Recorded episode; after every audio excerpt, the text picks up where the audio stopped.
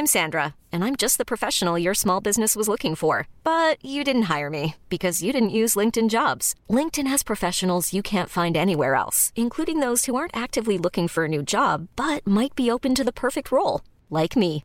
In a given month, over 70% of LinkedIn users don't visit other leading job sites. So if you're not looking on LinkedIn, you'll miss out on great candidates like Sandra. Start hiring professionals like a professional. Post your free job on linkedin.com/achieve today. Many of us have those stubborn pounds that seem impossible to lose, no matter how good we eat or how hard we work out. My solution is PlushCare. PlushCare is a leading telehealth provider with doctors who are there for you day and night to partner with you in your weight loss journey. They can prescribe FDA-approved weight loss medications like Wagovi and Zepbound for those who qualify. Plus, they accept most insurance plans. To get started, visit plushcare.com slash weight loss. That's plushcare.com slash weight loss. Hey Dave, Yeah, Randy. since we founded Bombus, we've always said our socks, underwear, and t-shirts are super soft. Any new ideas? Maybe sublimely soft. Or disgustingly cozy? Wait, what? I got it. Bombus. Absurdly comfortable essentials for yourself And for those facing homelessness. because one purchased equals one donated. Wow, did we just write an ad?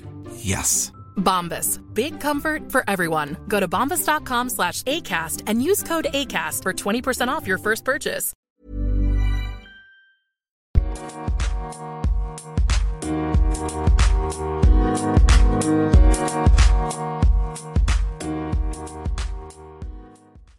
Bonjour à tous et bienvenue dans ce nouvel épisode. Aujourd'hui, je reçois la stand-upeuse belgo-iranienne et quadrilingue Dena. Comment ça va Coucou, ça va bien et toi Ça va super. Et comme on est toujours en confinement au moment où on enregistre, ben, je dois te poser la question comment vis-tu ton confinement? Bah écoute, euh, très bien, je suis très heureuse. C'est presque, j'ai l'impression, tabou de le dire, mais euh, moi je le vis très très bien. Je profite du repos et je profite du fait qu'il n'y ait pas de scène, parce que je me sens pas coupable de pas être sur scène, tu vois, vu qu'il n'y a rien. Ok, ben, je, je suis comme toi. Je vis excessivement bien ce confinement et comme, comme toi, j'ose pas toujours le dire parce qu'il y a des gens Oui, qui, hein. qui ont du mal avec ça. Mais moi, je vis ça un petit peu trop bien. Mais après, je fais pas beaucoup de scènes non plus par rapport à toi, donc j'ai moins ça. Mais je, je, sais pas, je suis bien chez moi, euh, je suis en, bonne compagnie. euh. Mais après, tu vois, quand j'en parle à des collègues humoristes, ils me disent quand même pareil, mais j'ai l'impression que c'est tabou, tu vois, ils font, ouais, j'avoue que moi aussi, en fait, euh, ça me fait du bien d'être chez moi et de ne pas être sur scène, mais il y a un tabou, hein, il y a comme une gêne d'avouer que oui, euh, notre vie d'artiste est un peu fatigante, quoi, un peu intense. Bah ouais, c'est vrai que pour certains, si un artiste commence à dire que c'est intense, il y a d'autres qui vont dire ouais, mais votre travail c'est de faire rire, c'est pas très fatigant. Bah si, Bah, c'est un travail. Même si t'aimes ton travail, tu peux avoir envie d'une pause. hein. Ça reste un boulot, ça reste fatigant, ça reste du travail et je pense que ceux qui qui réussissent bien comme toi, c'est qu'il y a beaucoup de travail derrière, donc une petite pause, euh, ça fait du bien quoi. Ouais, vraiment. Est-ce que tu écris pendant ce confinement? Est-ce que tu arrives à être productive? Ou alors tu te dis vraiment je prends ce temps de repos euh, à fond? Ce serait plutôt la dernière option, donc je prends vraiment ce temps pour moi pour ne pas penser à l'humour, mais euh, indirectement, je l'ai toujours en, en pensée. Donc, quand je parle d'un truc où j'ai une inspiration, où je pense à un sujet que, que je pourrais élaborer sur scène, je le note, mais je le fais pas. Je, je, garde pour le faire après, quoi, quand la saison recommence vraiment, parce que là, j'ai toujours, toujours pas la tête euh, à à penser à des blagues, à écrire des punchlines. Mais qu'il y a, c'est que Proximus m'a demandé de leur euh, créer des, des capsules vidéo. Et donc, indirectement, bah, je suis quand même en train de faire de l'humour, mais c'est pas de la, c'est pas le même style que faire des blagues sur scène, quoi. C'est un truc, euh, c'est un univers que je découvre parce que j'ai jamais vraiment fait des capsules vidéo. Et franchement, ça m'amuse. Ça m'amuse, mais Et donc, tu bosses quand même un peu, mais de façon différente, donc ça change un peu de tes habitudes. ouais. Et ici, avec Proximus et tout, donc tu découvres un peu la vidéo, les capsules vidéo. C'est quelque chose qui, a l'air de te plaire pour le moment? Écoute, c'est euh, surtout drôle de voir les idées qu'on a imaginées, le script qu'on a imaginé, de le voir, euh, de le voir euh, naître en fait, tu vois, parce que il y a toute une équipe de monteurs qui ensuite vont monter, vont couper, vont vont rendre la vidéo plus dynamique quoi. Et donc c'est ça qui est super drôle. Mais après, tu vois, je pense que si je n'ai pas d'équipe de montage, je pourrais pas vraiment faire ça quoi. Ouais, mais c'est là que tu te rends compte à quel point c'est un, c'est un boulot, euh, tout ce que font les youtubeurs et tout, qu'on a parfois tendance à critiquer, euh, mais en fait, euh, c'est un boulot monstre. Complètement. C'est fou, hein. Complètement quoi. Ouais, c'est dingue. C'est respect quoi. à fond. Mais en plus, rien que le, fait de faire en vidéo, moi j'ai déjà beaucoup de respect pour ça parce que euh, moi j'ai énormément de mal à me filmer. En plus, ouais. Me filmer, ça va. Parce que, je sais pas, c'est pas moi, c'est Dena sur scène, c'est Dena, euh, Dena en capsule, quoi, tu vois. Je pense que je ne vais pas beaucoup regarder ces vidéos-là. En fait, si je réfléchis trop, ben, je serais trop gênée à le faire, tu vois. Et là, je me dis, bon, tu vois, je le fais et puis on verra où, et on verra où ira cette, euh, cette vidéo. Bah c'est bien. En fait, la- l'astuce c'est de ne pas trop réfléchir et de, Ouais, pas, trop se prendre au sérieux. Ok. Je- Exactement. Je c'est vais essayer un jour peut-être. C'est pour ça que je fais les podcasts, comme ça on ne me voit pas et je peux couper tout ce que je dis qui ne va pas.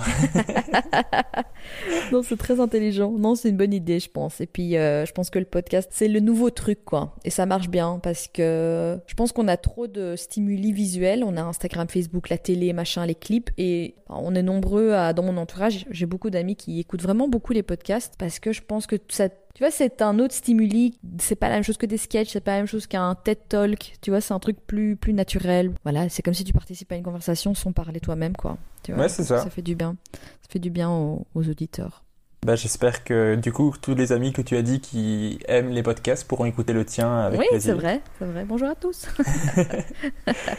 Alors moi j'ai vraiment énormément de trucs à te demander, mais au début de l'interview, moi j'aime bien c'est remonter dans le temps et revenir à toi quand tu étais petite, euh, enfant, à XL il me semble. J'aimerais savoir un peu comment tu étais quand tu étais enfant. Est-ce que tu étais une petite comique ou alors pas du tout? Est-ce que tu aimais bien faire le pitre en classe, faire marrer toute la classe euh, ou pas? T'as quand même plutôt un télo, première de classe, et en même temps très drôle. Et j'ai toujours trouvé que l'humour était mon bouclier pour ne pas me faire détester, parce que souvent quand t'es première de classe, ben, les gens te te, te détestent pas, mais tu vois, ils t'envient ou ils sont là, oh là là, euh, c'est un télo, elle a toujours, toujours 10 sur 10. Et vu que j'étais drôle, ça, ça faisait que les gens m'aimaient bien quand même, tu vois. Ils se disaient, bon, elle a 10 sur 10, mais elle elle est vachement drôle. Et donc, euh, ça m'a permis d'avoir quand même pas mal d'amis quand j'étais petite. Et- mais sinon, j'étais assez sage, quoi, un télo, donc j'écoutais beaucoup en classe, mais... euh, Enfin, quoi que j'écoutais sans écouter beaucoup parce que je m'ennuyais souvent. hum, Et je sais que les profs disaient toujours que je bavardais beaucoup, mais moi, j'ai pas ce souvenir. Donc, euh, Ah, j'ai l'impression, j'ai l'impression d'entendre euh, mon enfance euh, pareil. C'était le côté intello, sage en classe, mais dès qu'il y a une petite blague qui peut être, qui peut être placée, on va la faire quand c'est même. ça. hein. Mais j'étais pas un pitre, tu vois. J'étais pas du genre à, à foutre la merde et faire que des blagues à la con. Et des... Non, tu vois, c'était plutôt intelligent, quoi. Donc, euh, la meuf qui se la pète. Je faisais de l'humour, mais de l'humour intelligent. Excusez-moi. j'étais intelligent dès le début.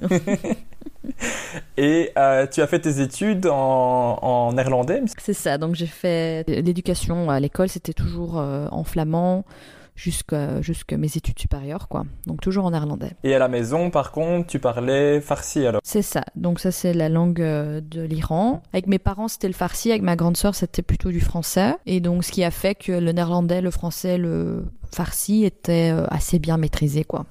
Mais après je fais des fautes un peu partout encore, mais... euh, Bah, c'est génial. Enfin, moi, j'adore les langues. hein. Je suis un peu prof de langue du coup. tu t'en parles plusieurs ou pas? Je donne cours d'anglais et de néerlandais. Ah oui, c'est vrai, tu m'avais dit ça. On se C'est débrouille. normal.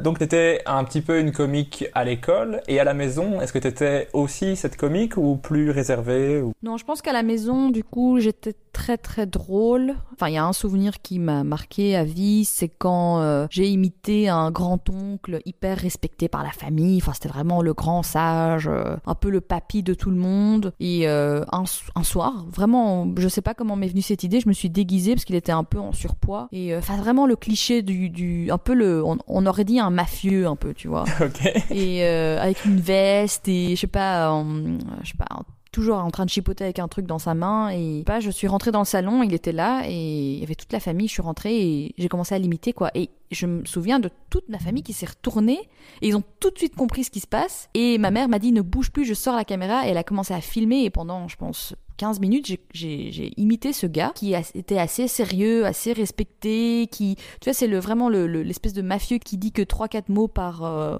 enfin max 3-4 mots, mais qui à chaque fois qu'il dit un truc, tout le monde se tête. Et donc je l'ai imité et je sais que c'est lui, il était venu nous rendre visite de l'Iran et je sais qu'il a pris la cassette avec lui et je sais que toute la famille, même la famille hyper éloignée, a vu cette vidéo quoi.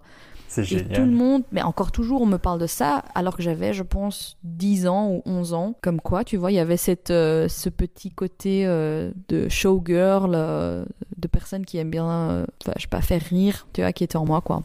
À fond. En plus, tu, tu- allez, je veux dire pas tu t'attaquais, mais tu, tu étais parti en imitant la personne euh, respectée qui. Ah oui, totalement, oui. Ouais. On n'allait pas faire, on n'allait pas faire simple directement. Ouais, mais lui était mort de rire, tu vois. Et ce qui était drôle, Ah, c'est que, ça. à mon avis, peu de gens l'avaient déjà vu mort de rire, tu vois. Mais pour te dire mort de rire, genre il pleurait, quoi. Il pleurait, il pleurait de rire. Et, et dans la vidéo, tu le vois, tu vois, il avait le visage tout rouge tellement il rigolait. Et, et bien évidemment, j'ai envie de dire, à la fin, euh, il m'a fait un gros câlin et il m'a sorti comme ça un billet de 50 euros, mais c'était en 2000, euh, bah, je sais quoi, c'est en 2000, je crois. Et avoir, avoir un billet de 50 euros, je pense, je sais même pas s'il y avait déjà les euros à ce moment-là, je pense que yes, ça venait de sortir ou quoi. Et j'étais là, waouh! Et je sais que je lui ai dit, non, mais moi, je fais pas ça pour l'argent. Bah, tu vois, c'était le. Moi, je fais ça pour l'art. je fais ça pour l'argent. C'est de l'humour, monsieur. Ah, t'as eu ton premier Ah, cachet d'humoriste en fait. Ah, mais je te jure, ouais. Du coup, pour, euh, sur, mes, sur mon CV, je, devais, je devrais écrire euh, début de carrière 2001. C'est ça. Et c'est marrant parce que t'as fait ton premier sketch payé en 2001 et après tu commences l'humour en 2016, quoi. Ouais, j'ai fait un, un petit, un petit break. non, mais je pense que j'ai quand même euh, fait des trucs sans. Enfin, j'ai dû oublier, mais tout le monde me disait toujours que j'étais drôle, quoi. Tu vois, donc ça, c'est un truc qui est toujours, qui est toujours resté. Et est-ce que dans ton enfance, tu regardais beaucoup d'humoristes à la télé et tout ça ou pas trop? Je pense que dans ma. Ouais, genre vers mes 12 ans, je pense que j'ai regardé les classiques. Donc, euh, Gad Elmaleh, Elise Moon, Franck Dubosc, euh, Muriel Robin, Pierre Palmade, Foresti, Jamel Debbouze. Et puis, en fait, pendant toute une période, j'ai presque plus rien regardé, quoi.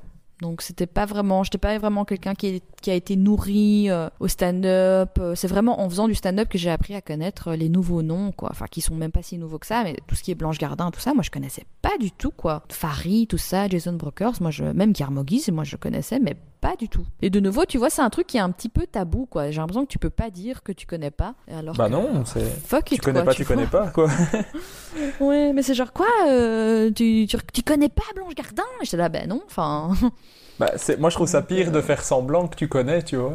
ouais, c'est vrai. Genre, bah oui, bien sûr, je, oui, je la connais. Ah, j'aime beaucoup son sketch sur euh, les femmes. Ouais, exactement. Mais, ah oui, et, j'ai oublié de, de nommer mon, mon préféré qui est Eli Kaku, quand même. Est-ce que tu trouves qu'il y a un humour typiquement iranien? Je suis un peu curieux de savoir ça. Ah, c'est une bonne question, c'est la première fois qu'on me pose cette question. Merci d'ailleurs. Bah, je Euh, t'en prie, je suis content de ma question du coup. À fond, à fond. euh, je réfléchis. Bah écoute, euh, la culture de l'humour est quand même assez euh, présente en Iran. C'est un peuple qui aime beaucoup rire. On a beaucoup de d'humoristes finalement qui sont extrêmement connus. Il y en a un, c'est le plus connu de tous. Il s'appelle Samad et euh, c'est une caricature d'un d'un beauf, d'un cassos, d'un d'une personne un peu marginalisée, euh, qui, est un peu pauvre, un peu bête. Et lui, c'est la légende de l'humour en Iran, quoi, tu vois. c'est Et en fait, il, il a des spectacles, il a des films, il a des DVD. il- Et c'est très chouette parce que c'est très mignon, finalement, tu vois. c'est Il se moque un peu de... C'est une caricature du... Je, je sais pas s'il y a un mot pour ça en français. Un C'est un peu le paysan, ouais, un baraki paysan un peu, tu vois. En, en même temps, c'est très touchant, très euh, attendrissant. Donc il y a lui et son co-auteur qui est aussi un humoriste qui euh, souvent c'est des blagues sur des trucs familiaux parce que tu sais tout ce qui est euh, un peu sexuel, bah c'est assez tabou de base, même, même s'il n'y avait pas la religion, ça reste quand même un public assez euh, pudique. Sinon, il y a les blagues un peu, j'ai envie de dire, qui marchent partout. C'est des blagues où tu, tu- te moques d'un pays que tu n'aimes pas, tu vois, comme les blagues euh, sur les Belges en France, les blagues sur les Français en Belgique. En Iran, ceux de qui ils se moquent beaucoup, c'est soit les Turcs, soit les Afghans. Donc ça, c'est aussi hyper... Ah, ok. J'aurais cru qu'il y allait avoir des blagues sur les Américains aussi. Non, pas vraiment. Je pense qu'il y a trop de... C'est trop, c'est trop tendu. Tu vois. En tout cas, chez la génération plus ancienne, quoi. Peut-être qu'aujourd'hui, c'est. euh, Mais souvent, ils se moquent plutôt du, du paysan, du turc ou de l'afghan, tu vois. Ou comme ici aussi, tu vois, le liégeois qui se moque du- de, de la personne de Charleroi, le flamand qui se moque du wallon. Donc ça, il y a aussi, quoi. C'est chouette à savoir parce que justement, je me demandais un peu euh, l'humour en Iran, est-ce que c'est développé, c'est tout ça, donc c'est chouette. J'en apprends un peu plus Parce que d'office, je connaissais pas d'humoristes iraniens. Je connais des, humoristes d'origine iranienne comme euh, Kian Kojandi ou Kairon, mais et toi? Mais je pense qu'ils parlent pas beaucoup de l'Iran. Enfin, je, je- peut-être, enfin, j'ai pas vu tout leur spectacle, mais j'ai pas l'impression que l'Iran est hyper euh, présente dans leur spectacle. Bah, Kian Kojandi, il mentionne que son père est, est iranien et il dit, mais c'est vrai que c'est c'est pas un sujet euh, qu'ils abordent euh, beaucoup. Et bah, tu, tu fais tes études, tout ça. Après le secondaire, tu, j'ai vu mais plein de choses. On a l'impression que tu as eu 48 vies différentes. Il y a eu du bi- biomédical, tu as voulu être médecin, tu as fait de l'art. Ouais, comment tu sais ça? T'as trouvé ça où? T'as trouvé ça où? Mais euh, j'ai écouté le podcast, un podcast qui s'appelle Kilocast, en- Ah ouais où tu parles en néerlandais. Ah, mais t'as- T'as déchiré, toi, t'es journaliste en fait. Ah ben j'ai fait mes recherches, je fais mon Ah, bah, boulot avec, euh, avec Bah, passion. Ah, en plus, j'ai pu écouter du néerlandais, donc moi j'étais content. Ouais, c'est tu ça quoi.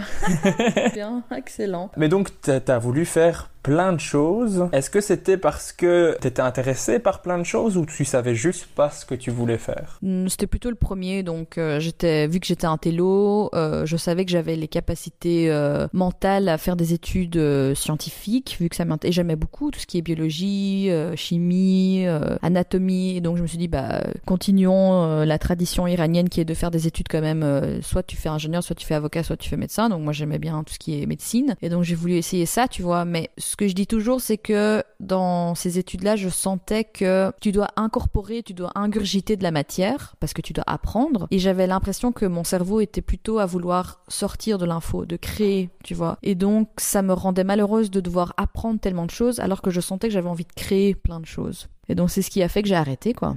C'était assez bizarre d'arrêter un truc que j'avais envie de faire toute ma vie et de se rendre compte, mais merde, en fait, c'est pas ça que j'ai envie de faire, quoi. Quand tu t'es rendu compte de ça, c'était déprimant. Ouais, ouais, non, c'est de la déprime totale parce que le, je ne savais pas ce qu'étaient mes autres options parce que tu vois, ça, enfin moi je suis pas, je sais pas s'il y a des gens comme ça, mais j'ai jamais dit oh mon dieu, mon rêve c'est de devenir humoriste et je ne savais même pas que ça existait et, et du coup ça a été un, une année, j'ai en fait j'ai pris une année sabbatique du coup et j'ai fait des recherches quoi, j'ai fait des recherches euh, pour te dire, je suis passée peut-être je, je, vais faire euh, des études de musique, tu vois, musicologie, euh, détective, policière.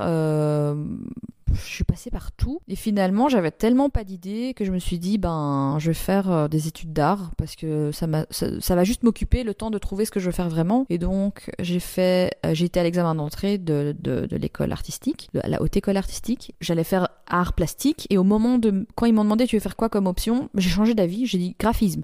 Alors que je savais même pas ce que c'était quoi. Vraiment je savais pas ce, qui, ce que c'était quoi. Et c'est juste que j'avais l'impression que ça allait m'apprendre plus que juste faire art plastique. Finalement bah j'ai fait graphisme et j'étais pas méga forte là-dedans Euh, ce qui était un peu bizarre euh, en tant qu'intello de pas être forte tu vois t'es créatif tu devais inventer des trucs tu devais euh, créer des histoires créer des pubs créer des, des posters et donc ça ça faisait du bien à mon cerveau tu vois de pouvoir extérioriser des, cette créer. énergie créatrice ouais de créer comme tu dis Mais t'as quand même fini ton bachelier en graphisme, il me semble. j'ai fini mon bachelier et, euh, et j'ai voulu faire un master. Et euh, là, mon prof m'a dit, mais tu, tu devrais plutôt faire du théâtre parce que tous tes, tous tes travaux, c'était toujours très théâtral sans que tu le veuilles, tu vois.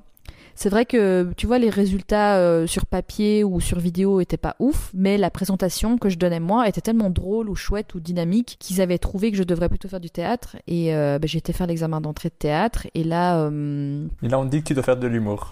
Ouais, et là je, suis dans les huit derniers, alors qu'il y avait genre euh, une centaine de candidats, et ils me disent c'est super ce que tu fais, mais on te verrait pas du tout dans le théâtre parce que c'est trop sérieux, et toi tu devrais faire de l'humour. Et là c'était le, choc, quoi, le choc, euh, mais un choc positif. Et là je me suis rendu compte que, en fait j'avais l'impression que tout devenait évident, tu vois, et que enfin ma vie prenait un sens, et c'était hyper, c'était une renaissance, quoi, tu vois, c'était euh, magique. Vraiment, j'ai pas d'autres mots. Ce jour-là était vraiment magique. Bah oui, quand tu découvres ce que tu, veux- ce que tu veux faire, ou en tout cas quelque chose qui te fait vibrer, ça change, quoi. Ouais, exactement.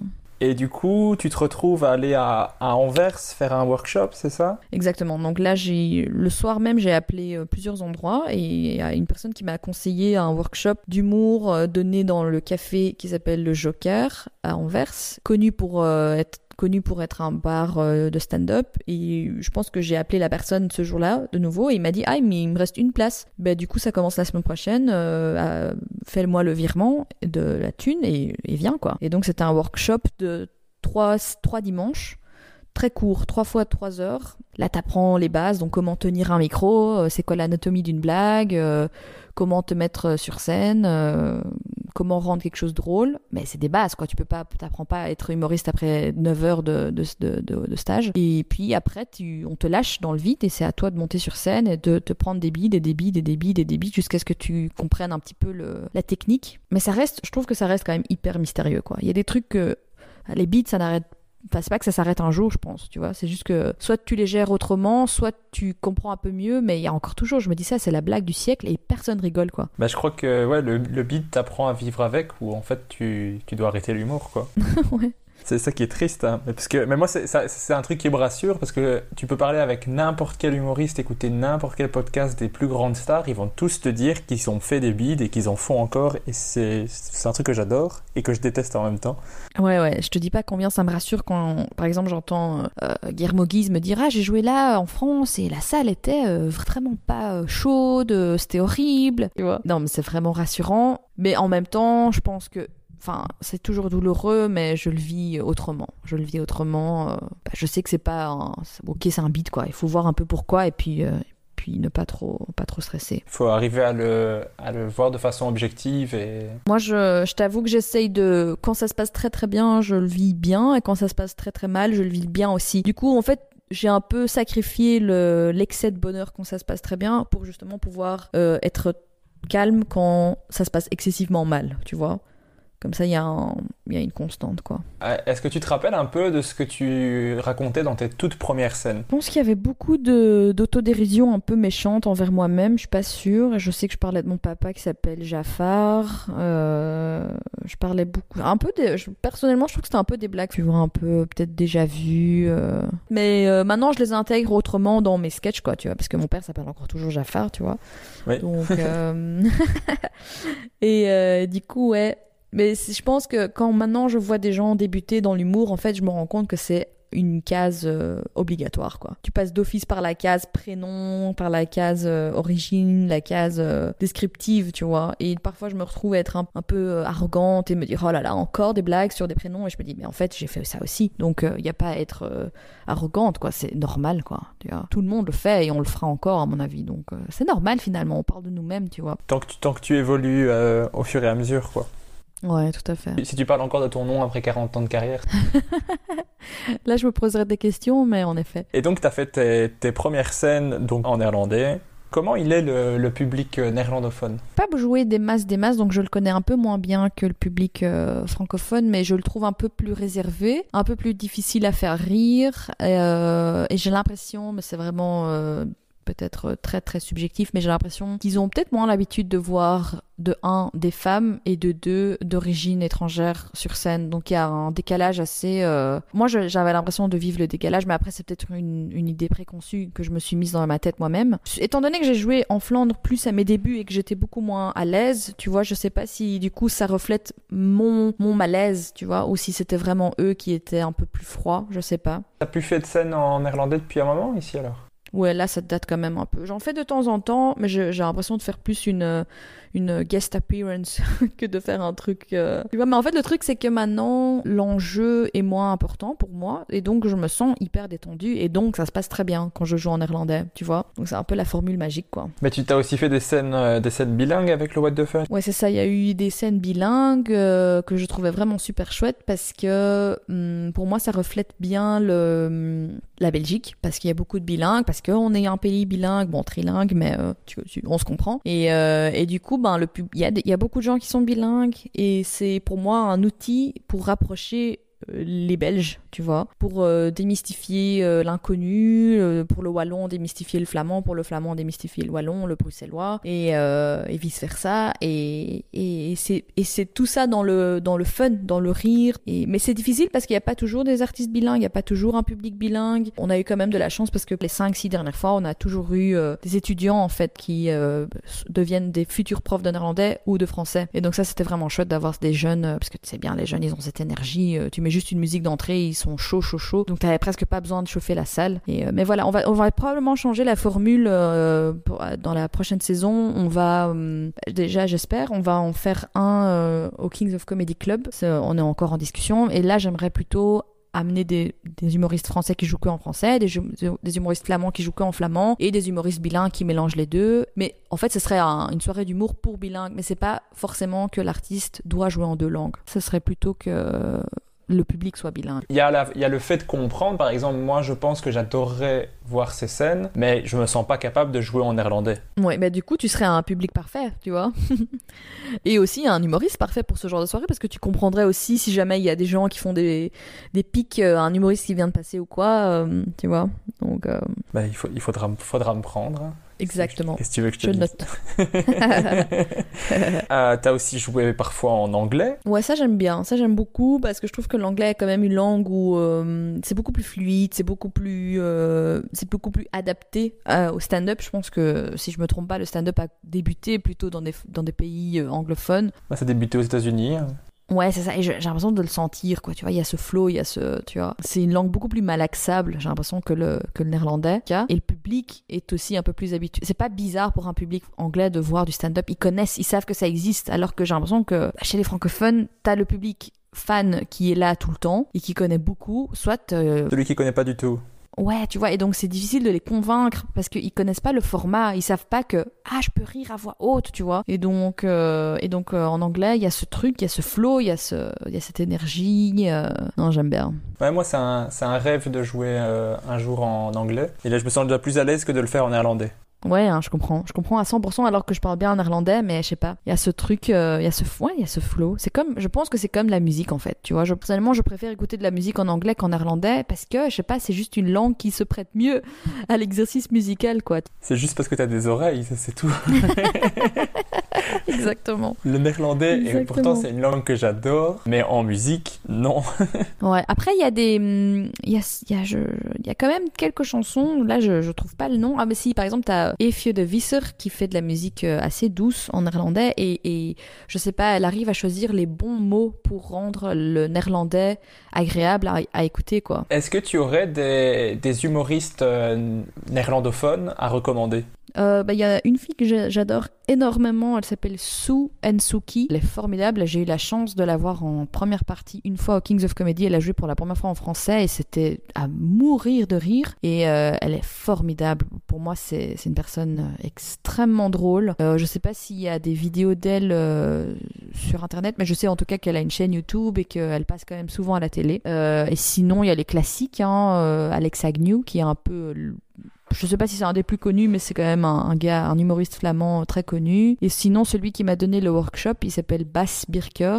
Et lui, il est hollandais d'origine, mais il habite en Belgique. Et euh, moi, je pense qu'il y a moyen de trouver son show sur Internet. Et je l'aime énormément aussi. Ben franchement, j'irai voir. Est-ce que tu aimerais jouer en farsi aussi? Je sais pas. Honnêtement, on m'a déjà posé plusieurs fois cette question et j'aime bien les Iraniens, mais il y a... quand je regarde, quand je me rappelle de la réaction des Iraniens en voyant le stand-up de d'autres gens, euh, dont euh, je te parlais de l'auteur euh, de Samad, qui lui-même est humoriste, il est venu plusieurs fois en Belgique et je sais pas, à la fin, t'as tout le temps des gens qui viennent le voir en lui disant Ah, mais moi je trouve que tu devrais plutôt dire ça comme ça et je trouve que. Et tu vois, il se mêle en fait. Et du ouais. coup, je me dis Oh là là, si je dois venir. En fait, il y a, une, petite absence de, distance. euh, voilà, tout le monde est ton cousin, tout le monde est ta sœur, tout le monde est. Et du coup, les gens se permettent en fait beaucoup, tu vois, de faire beaucoup de remarques euh, alors que t'as rien demandé. Et je me dis, oulala, en tant que femme, je risque d'en prendre, euh, tu vois, plein dans ma gueule. Et donc, je ne sais pas. Mais quand j'ai mes amis et ma famille iranienne qui viennent me voir, ils adorent et ils ne me disent rien, tu vois, ils, ils ne font pas de remarques bizarroïdes. Mais t'as quand même tout le temps une espèce de tata ou quoi qui vient te dire, ouais, mais tu devrais peut-être raconter ça aussi. Et mon mari, il lui est arrivé ça et tu dois vraiment dire ça. L'autre fois, mon, mon mari a pris le bus. Je suis là, oh là là. Et tu vois, et si tu le fais pas, ils sont là, ah bah tu l'as pas fait alors que je t'avais donné un conseil. Et t'es là, oui tata, mais euh, tu vois. Ça, ça arrive aussi. hein. Il y a plein, il y a plein de gens qui te disent euh, ah tu devrais,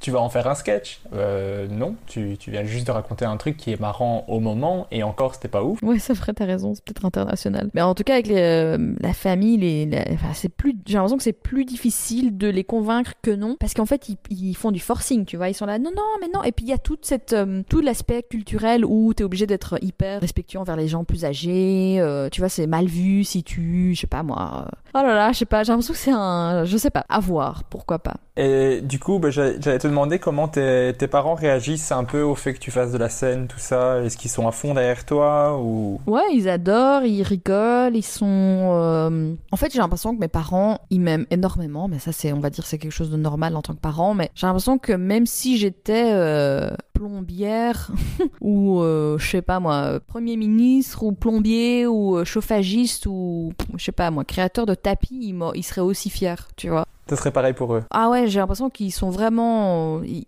ils- m'aiment inconditionnellement et donc humour ou pas, euh, tu vois, c'est pas qu'ils trouvent ça encore plus cool ou quoi, c'est ils sont juste là quoi, tu vois, ils sont juste euh, des parents hyper euh, hyper présents, hyper euh, hyper gentils. Et c'est sûr qu'ils me soutiennent, mais ils m'auraient soutenu pour tout quoi, tu vois, si j'étais euh, créatrice d'ampoules de lampes, euh, ils auraient adoré aussi quoi. Donc, Ah bah c'est génial. On les embrasse. Oui, J'espère qu'ils écouteront. oui, je pense. Oui. En fait, comme tu joues dans, dans les trois langues, euh, ça m'intéresse. Je suis désolé si je passe trop de temps sur les langues, mais c'est un sujet qui me, qui me plaît aussi. Est-ce que tu, pas- tu, peux- tu fais vraiment de la traduction ou tu euh, écris vraiment les- dans les autres langues euh, complètement quelque chose de différent? Moitié-moitié, donc partie traduction et partie euh, écrite nouvelle pour la langue, quoi, tu vois. Et ce qui est chouette, c'est que quand j'écris euh, des nouveaux trucs, par exemple en néerlandais, pour ajouter à la partie traduite, ben souvent je me rends compte que je peux quand même l'utiliser en, français finalement. Et donc euh, réfléchir à un sketch dans une autre langue m'aide pour la langue de base. Donc c'est vraiment un exercice hyper euh, intéressant et si, enfin, s'il y a des personnes multilingues qui nous écoutent et qui écrivent ou qui sont créa- créatifs et qui font un métier où il faut imaginer des choses, imaginer dans une autre langue parce que ça ouvre des portes, quoi. Ça ouvre euh, des dimensions auxquelles on n'aurait pas pensé. Je sais pas si c'est une question de, de, d'hormones et de zones euh, du cerveau, mais je sais pas, c'est assez magique. J'avais entendu que tu disais dans le, dans le podcast du What the Fun euh, à guichet fermé que tu disais que si une blague est bonne dans les trois langues, c'est que cette vanne est bonne, c'est tout. Ah ouais, non, ça c'est sûr. Ça c'est sûr. Si ta blague elle fait rire dans les trois langues, c'est la blague du siècle. ça c'est une validation. Mais de, l'autre côté, si elle fait pas rire dans toutes les langues, c'est qu'il y a un souci quelque part finalement. Tu vois, c'est qu'il y y a moyen de l'ajuster pour qu'elle soit vraiment drôle dans les trois langues, quoi. Ouais, de la, de la perfectionner encore. Ouais, exactement.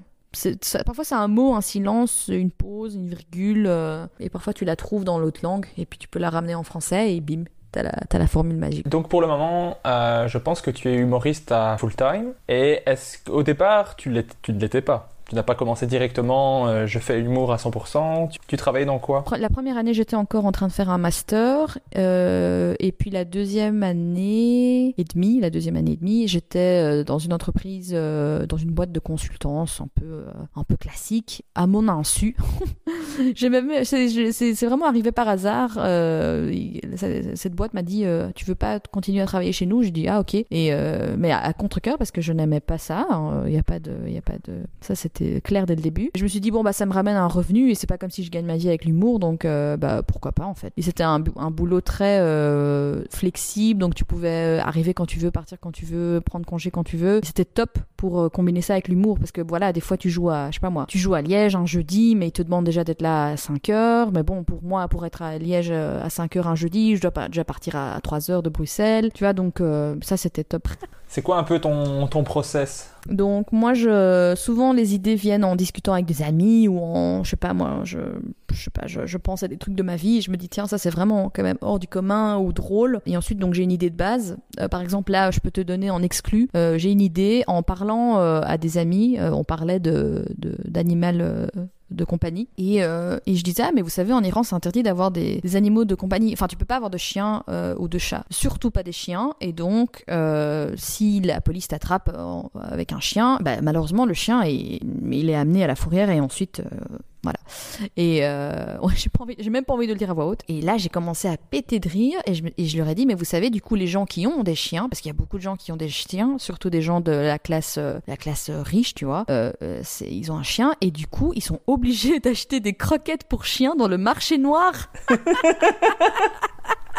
Ah, c'est génial oh mon dieu Et en fait là, je racontais ça juste à mes amis et je me suis dit mais c'est hilarant. Tu vois ça, j'ai envie d'en parler. euh. Juste le mentionner le truc, c'est drôle. Juste l'amener correctement. L'anecdote en elle-même est super drôle. Tu vois Et donc là, à ce moment-là, je sens cette. euh, Tu vois quand il y a un truc qui est drôle et que tu sens que ça va être drôle. Pour moi, je, je sens comme comme c'est comme si j'ai bu de l'eau pétillante. Il y a un truc qui pétille comme ça dans mon cerveau. Je me dis ouf, il y a un truc qui se crée là. Quand je pense croquettes achetées sur le marché noir, tu vois, ça me fait rire. Et donc je me dis voilà, tu vois là, là je sais que je vais écrire un sketch là-dessus. Et donc mon processus d'écriture c'est soit j'ai cette idée et comme je viens de te le raconter, ben, je suis sur scène et je vais le raconter sans avoir de phrase et donc je laisse venir le truc, donc j'enregistre l'audio. Et quand je me dis ah ok c'est bon, bah j'essaie de garder la même formulation, je teste plusieurs versions. Et puis une fois qu'il y a une constante, je la garde. Ou bien je prends une feuille de papier, j'écris quelques mots clés, quelques trucs qui me viennent à l'esprit que j'ai envie de dire d'office, jamais des phrases euh, complètes. Et, euh, et puis j'ai mon petit papier avec moi. Et je, je, teste en live quoi. Mais souvent la création se passe en direct euh, devant les gens. J'ai jamais vraiment de. En fait, c'est un défaut, c'est que j'écris pas, donc j'ai pas mon sketch euh, sur papier, j'ai pas les mots écrits sur papier, et c'est dur parce que des fois tu oublies des blagues, du coup. Mais voilà, moi je suis euh, auditive et kinesthésique, donc j'ai besoin de entendre ma blague et de marcher ou d'être sur scène pour la retenir. Moi j'ai le, le, problème inverse, moi c'est que j'écris trop et que du coup j'ai du mal à quitter mon texte. C'est ça, ça c'est chaud. Hein. C'est l'un ou l'autre en fait, souvent. Ouais, ouais, ouais. Il faut qu'on combine euh, nos cerveaux. C'est ça. tu as gagné plusieurs prix euh, à des festivals d'humour comme celui de Rémi Court, les Bestes de l'humour et d'autres que j'ai sûrement oubliés. Tremplin du rire aussi de Rochefort? J'ai participé, mais j'ai pas gagné. Mais c'était, pour moi, c'était déjà une victoire rien que d'être dans le tremplin. Et je voulais savoir un petit peu, est-ce que tu aimes euh, faire des festivals d'humour ou c'est quelque chose qui te met une pression de fou et au final, t'aimes pas tant que ça? Festival ou concours? Concours alors, ouais, plus. Ouais, j'aime pas. J'aime pas du tout parce que j'aime pas tout ce qui est concours, compétition, gagner, perdre. C'est fatigant comme tout mais en ayant parlé à Freddy Tougo euh, il y a maintenant deux ans, donc la première année j'ai fait les concours parce que c'est ce qu'on me disait de faire, et euh, à la fin de cette année où j'avais fait quasi tous les concours qui existaient, j'étais là mais plus jamais, merci, au revoir, c'est trop de stress, et Freddy Tougo m'a dit ah mais tu sais, continue à les faire, euh, refais-les parce que c'est une expérience hyper importante, tu joues dans des conditions stressantes, tu joues dans des salles que tu ne connais pas, tu joues devant beaucoup de gens parfois, et mais tu t'en fous du prix, si tu gagnes, cerise sur le gâteau, si tu gagnes pas, bah t'auras eu une super expérience, on s'en fout concours. Et, j'ai fait ça, quoi. C'est ce que j'ai fait. Et euh, l'année d'après, justement, bah, j'ai gagné quand même pas mal de concours. Donc merci à Freddy, quoi. Et même quand je les ai pas gagnés, j'ai eu énormément de bons retours. Euh, je sais qu'à Rochefort, euh, au vous rire, plein plein de gens venaient me dire on a adoré, on a adoré, tu vois, donc, donc ça me suffit, quoi, tu vois. T'aimes bien le côté où tu as, déjà de pouvoir jouer devant un public, d'avoir un retour et tout ça, mais si tu gagnes pas, ça change, ça, ça va pas changer ta vie, quoi. Non, non, ça fait plaisir de gagner, mais maintenant j'ai appris de, j'apprends à relativiser quoi, et, je continuerai à faire des concours rien que pour rien que pour l'expérience et pour la salle et pour le jury et pour euh, bah, la visibilité quoi, tu vois, c'est important.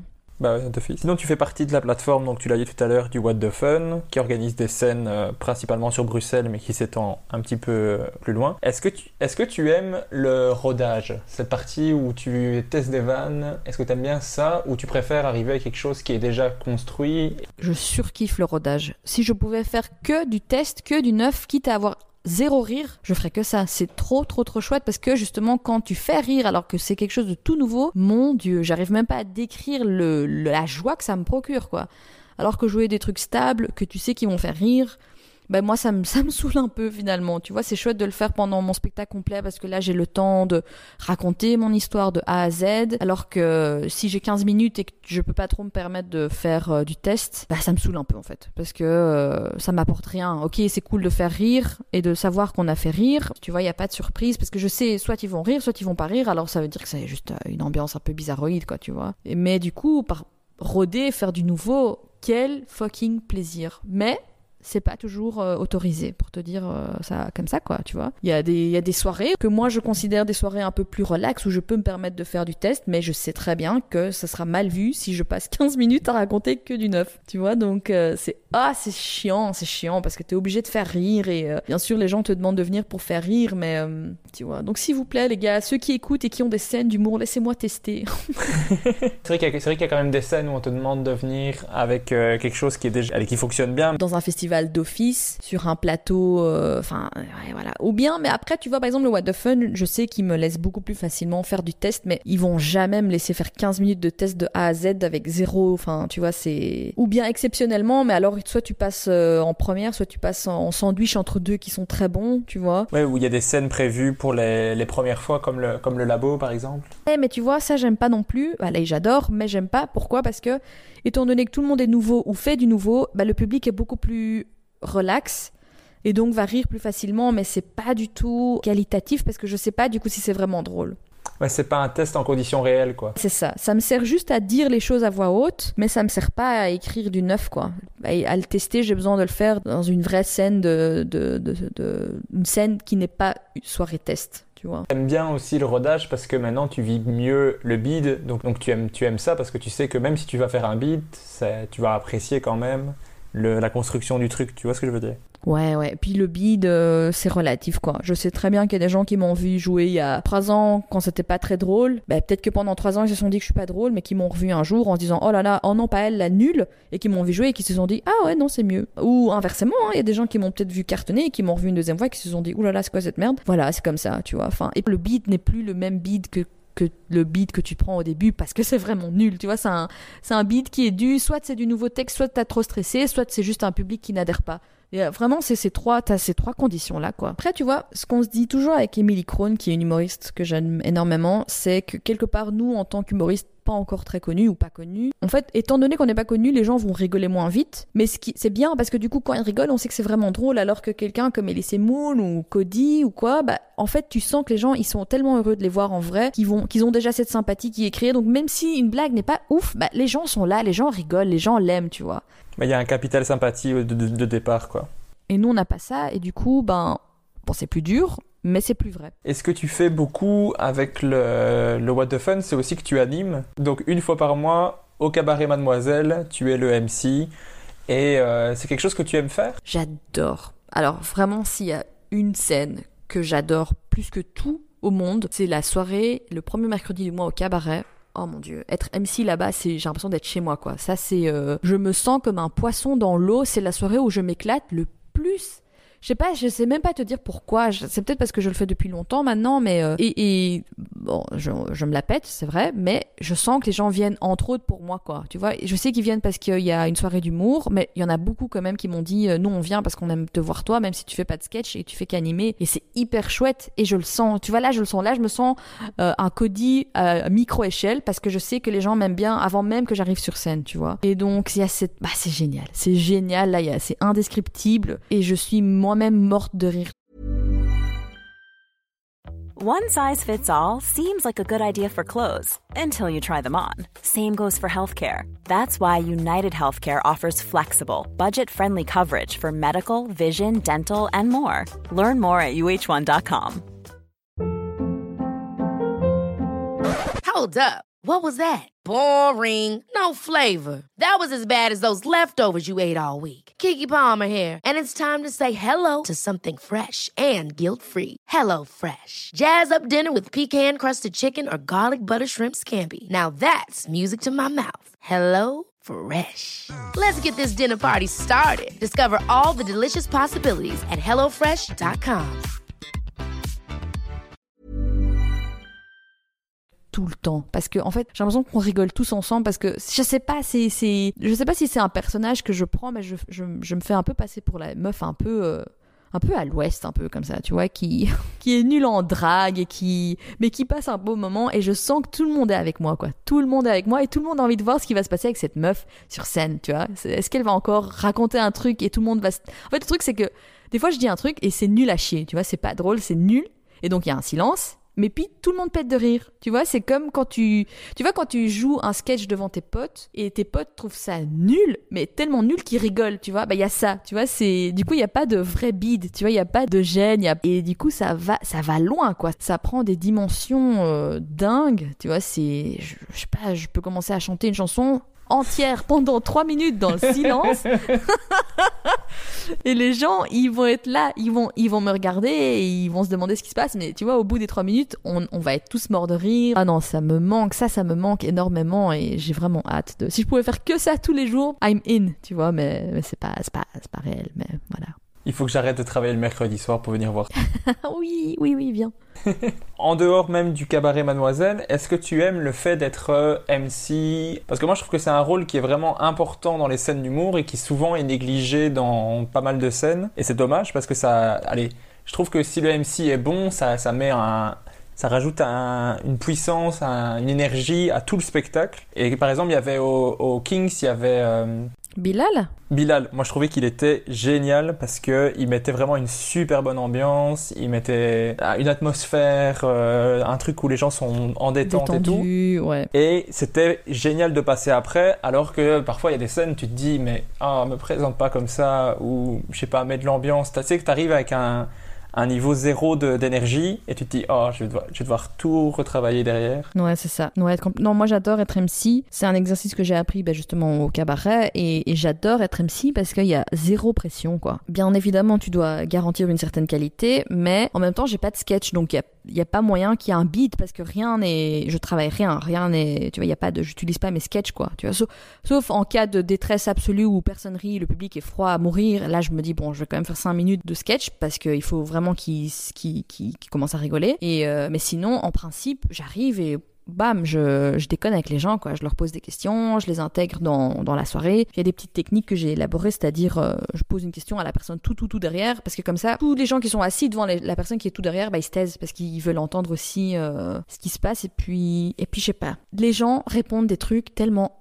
bizarres que j'ai Oui. pas besoin de tu vois genre je sais pas moi tu lui dis juste tu fais quoi dans la vie et il prend tellement de temps à répondre que bah tu rigoles quoi. Parce que t'es là mais soit tu fais un truc illégal soit t'es au chômage et t'oses pas le dire quoi tu vois. Donc euh, et donc ça crée des moments comme ça hyper euh, détendus. Et puis moi j'aime pas surjouer. J'aime pas faire genre euh, mesdames et messieurs bienvenue. Non tu vois c'est je reste moi-même je reste tranquille. Euh, des fois il se passe des trucs bizarres et j'aime bien le dire quoi. Genre bah oui euh, je sais pas moi euh, le micro ne marche pas bien ou je sais pas moi je suis pas maquillée ou tu vois et, je fais sentir les gens comme s'ils sont assis dans mon salon et qu'ils vont passer une soirée euh, bah, une soirée où on ne sait pas ce qui va se passer tu vois parce que je ne sais pas ce que vont jouer les humoristes. Et du coup ça met tout le monde à l'aise quoi. Si ça se passe mal ben tout le monde s'en fout finalement tu vois et c'est ça qui est cool. Il y a pas de oulala ce sketch là il était pas drôle. Bon bah je vais peut-être partir après la pause. Non tu vois c'est ah bah oui c'était pas bon tu vois. Ouais, mais ça c'est bien. Je pense qu'il faut que le public soit à l'aise et dans un mood de je vais rire, pas spécialement qu'il soit en mode euh, c'est c'est un festival de rock et je dois, je dois hurler euh, à... Mais il veut juste qu'il soit dans un mood de ah allez, on va passer une bonne soirée. ouais exactement c'est tout à fait ça Et j'ai vu que tu avais fait euh, c'est pas mal, pas mal de premières parties. Tu as fait Guillermo Guise, Anne Romanoff, Kian Kojandi, mais tu as partagé la scène avec des, des stars. D'ailleurs, je te jalouse énormément. Donc, tu as partagé la scène avec Farid, Elise Moon, Jason Brokers, Haroun. C'est ça. Ouais, ouais, ça c'était grâce à grâce aux cartes blanches de Guillermo Guise, hein, où euh, il invite euh, plein d'humoristes de partout. Et euh, bah, je pense qu'il a quand même une, une, grande notoriété, ouais, renommée. Et donc il est pote ou il connaît au moins euh, des humoristes que moi je trouve déjà hyper, hyper, hyper loin dans leur carrière. Et donc bah, tu te retrouves à côté d'un Elise Moon, d'un Farid, d'un- tu vois. Et, et- ce que je trouve toujours drôle, c'est que beaucoup de, journalistes me disent T'as fait la première partie d'Anne Romanoff ou de Kian Et en fait, je leur dis Mais c'est pas comme si Anne Romanoff a appelé en disant Est-ce que je peux avoir des nains Tu vois, souvent, c'est. faut quand même relativiser. J'ai eu la chance de le faire, mais c'est parce que c'était une chance, parce que ça faisait qu'il m'avait programmé tel jour et à telle heure, tu vois, et pas forcément. euh, bah, c'est pas le- la personne. Alors que Guillermo Guise, oui, lui, il m'a quand même demandé explicitement, et là, c'est juste incroyable, tu vois quand ça arrive comme ça, quand on te demande ce que tu veux faire ma première partie, ouh, ça c'est juste euh, un honneur, un grand honneur. Donc euh, je le suis encore toujours reconnaissant d'ailleurs. Bah, tu m'étonnes. Moi, une fois, il y a Guillermo qui m'a fait signe de la main, j'étais content. Donc, euh, Bah, tu vois Mais t'inquiète moi aussi, hein. j'ai fait ses premières parties, mais je suis encore euh, sous le choc quand je le vois à chaque fois. Je suis là, oh mon dieu, c'est Guillermo Kiss. J'ai entendu dans les, dans les podcasts ou dans les interviews et tout que ce que tu aimais bien, c'était aller vraiment leur demander des conseils à ces gens-là. Je trouve ça super chouette parce que ça montre que tu ne te dis pas je, je n'ai plus rien à apprendre. Tu allais leur, leur vraiment leur demander des conseils. C'est quoi le meilleur conseil qu'on- que tu as eu d'un humoriste? Euh, je pense que c'était euh, au moment d'écrire euh, mon spectacle complet. Je, voulais vraiment apporter de, l'émotion dans le spectacle, mais j'avais peur que ça casse l'humour en étant trop dans l'émotion. Et donc, Haroun était au Kings of Comedy Club ce jour-là, ainsi que Abdel Nasser, un humoriste belge. Et donc, on discutait de ça et tous les deux m'ont répondu euh, oui, oui, oui et oui, tu vois. Tu mets de l'émotion dans ton spectacle, c'est super, il faut faire ça même, tu vois. Comme ça, ça devient hyper personnel. Et Abdel Nasser m'a dit euh, justement, moi, je trouve que tu peux aller là où ça fait mal, parce que c'est quand tu vas là où ça fait mal que tu vas dans le vrai. Et les gens, même s'ils sont là pour rire, ils ont envie d'entendre un truc qui est vrai. Et ça, c'était pour moi, et je le, je lui dis encore à chaque fois que je le vois, c'est le meilleur conseil qu'il m'a jamais donné, quoi, que, que j'ai entendu tout, tout simplement dans. Ça, c'était vraiment le truc, quoi. Et le deuxième, c'était euh, pas vraiment un conseil direct, c'était juste en, en voyant Jason Brokers monter sur scène et de sortir de scène, mais tellement zen. Tu vois, c'était vraiment la zénitude. Et ça, je me suis dit, mais moi, j'ai envie d'être comme lui. Et donc, j'ai appris à, à imiter son attitude zen. Et donc, même quand je fais une première partie d'un Guillermo ou que, euh, bon, Anne c'était avant, mais quand je fais un truc qui a une importance un peu plus élevée qu'une petite scène, bah, je me dis, bah non, toi t'es comme Jason Brokers, relax, respire, tout va bien. Et en fait, c'est hyper hyper pratique parce que tu joues sans stress et du coup ça fait que c'est comme si c'est mieux quand tu joues sans stress les gens ne sentent pas son stress et donc ils rigolent plus facilement l'ambiance est détendue et euh, c'est un plaisir pour tout le monde quoi tu vois. Parce qu'à la limite, comme ça, au moins, si ça se passe mal, mais t'es détendu, bah, t'auras pas euh, dépensé ton énergie pour rien, à être stressé, quoi. Ça sonne bien, j'espère un jour arriver à jouer sans stress. Moi, c'est vraiment le truc, euh, pour le moment, euh, impossible. Mais quand je t'ai vu jouer, en tout cas, j'ai jamais vraiment dit genre ah mon dieu, il a l'air stressé, tu vois. Donc c'est déjà je ça. pense que tu le caches mieux que ce que tu crois en tout cas, tu vois. Et puis souvent, enfin ça c'est un conseil que moi peut-être je peux te donner. Souvent les gens, en tout cas ceux qui ne te connaissent pas, ne savent pas à quoi tu ressembles ou ce que tu fais quand tu es stressé. Donc moi des fois je joue de manière hyper zen et quand même ma mère ou ma soeur peuvent me, peuvent me dire ah à cette seconde là t'as stressé et ça c'est parce qu'ils me connaissent. Il faut vraiment te connaître. Euh, au millimètre pour savoir que tu stresses sinon. Sauf si tu vois, tu trembles et tu, tu tombes par terre, là on va se dire bon oui, stress de ouf. Mais euh, même si tu transpires très fort et que tu trembles, y a, des fois les gens ils se rendent même pas compte quoi, tu vois. J'avoue que je tremble quand même assez, assez bien. Ouais, mais tu vois, c'est des fois tu le sens et tu le vis plus, plus intensément que, que les gens.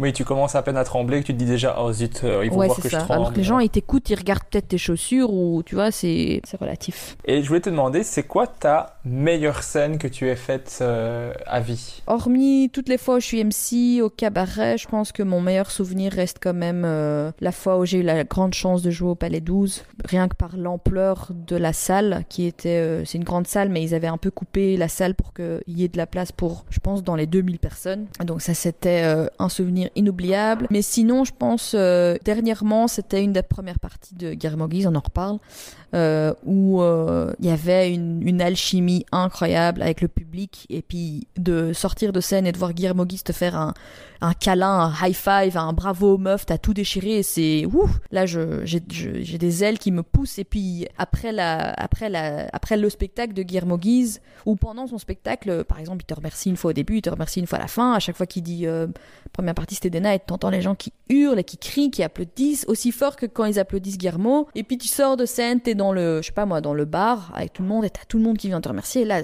là, là, je me sens plus quoi, tu vois. Là, c'est la joie. euh. Mais une fois de plus, je me permets pas non plus de trop décoller et de rêver, justement pour compenser pour les fois où peut-être ça sera un bide, tu vois. Donc de ne pas vivre les, trop, les choses trop intensément pour que je garde quand même les pieds sur terre, quoi. Mais pour que ce soit pas trop les montagnes russes. euh, Voilà. Et ben justement, je vais te demander, c'est quoi ta pire scène? Je pense que une que j'ai eu le, j'étais le plus triste, c'était euh, la finale du concours à Herve. Et c'était la première fois que je jouais devant 700 personnes. Et ça s'est mal passé du début à la fin. Et j'étais triste même en étant sur scène, je sentais ma tristesse. Et donc tu fais semblant de sourire mais tu sais que ce que tu dégages c'est pas de la joie, c'est pas ce que tu dois dégager. Et ouais, ça j'ai un mauvais souvenir quoi, c'était je sais pas c'était dû à quoi, je- plein de choses je pense. De un, c'était euh, bah, c'était trop tôt, c'était trop tôt pour faire une finale. De deux, la- l'agencement de la salle, je pense que le public commençait qu'à 10 mètres de la scène, tu vois. Ouais, ça, et c'est chaud, la ça. scène faisait 10 mètres de haut en plus. Donc euh, c'est cool quand t'es, euh, je sais pas moi, Christophe Maé pour faire un concert. Mais là, c'était. Tu vois, moi qui joue souvent dans des bars, bah, te retrouver à 10 mètres du public, euh, Et puis tu, tu ne vois rien dans le public aussi, du coup.